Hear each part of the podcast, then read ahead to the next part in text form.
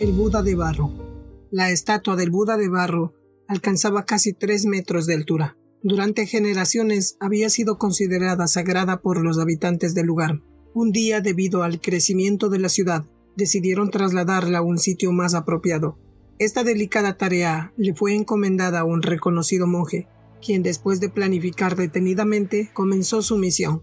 Fue tan mala su fortuna que al mover la estatua, ésta se deslizó y cayó, agrietándose en varias partes. Compungidos, el monje y su equipo decidieron pasar la noche meditando sobre las alternativas. Fueron unas horas largas, oscuras y lluviosas. El monje, en vez de desesperarse, se enfocó en encontrar su salida. De repente, al observar la escultura resquebrajada, cayó en cuenta que la luz de su vela se reflejaba a través de las grietas de la estatua.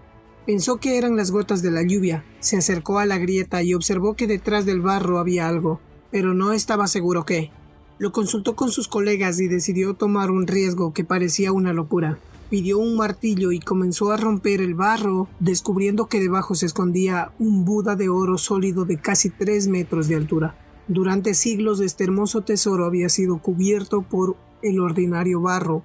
Los historiadores hallaron pruebas que demostraban que, en una época el pueblo iba a ser atacado por bandidos. Los pobladores para proteger su tesoro lo cubrieron con barro para que pareciera común y ordinario. El pueblo fue atacado y saqueado, pero el Buda fue ignorado por los bandidos.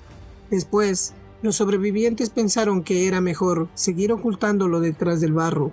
Con el tiempo, la gente comenzó a pensar que el Buda de oro era una leyenda o un invento de los viejos, hasta que, finalmente, todos olvidaron el verdadero tesoro, porque pensaron que algo tan hermoso no podía ser cierto.